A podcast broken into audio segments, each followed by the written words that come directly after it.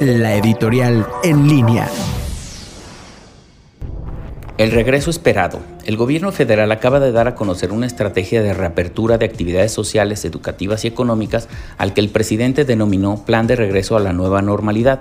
México es el último lugar en el número de pruebas aplicadas para detectar COVID-19 entre los 36 países miembros de la Organización para la Cooperación y el Desarrollo Económico, porque aquí se aplican 0.4 pruebas por cada mil habitantes y la media de los países de la OCDE está en 22 por cada mil.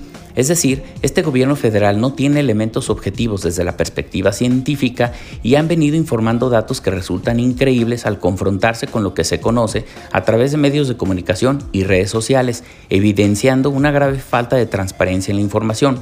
Así, al haber dado a conocer un plan de regreso a una normalidad cuando todavía seguimos en ascenso en cuanto al número de contagios y decesos, sin tener información confiable que indique que estamos próximos a descender, es una irresponsabilidad, lo que ha generado que algunos estados hayan anunciado que no seguirán dicho plan porque tienen uno propio y hay que considerar que en diversos estados apenas va a iniciar la fase de mayor crecimiento de contagios y desafortunadamente de muertes. Soy Vicente Esqueda y nos escuchamos la próxima.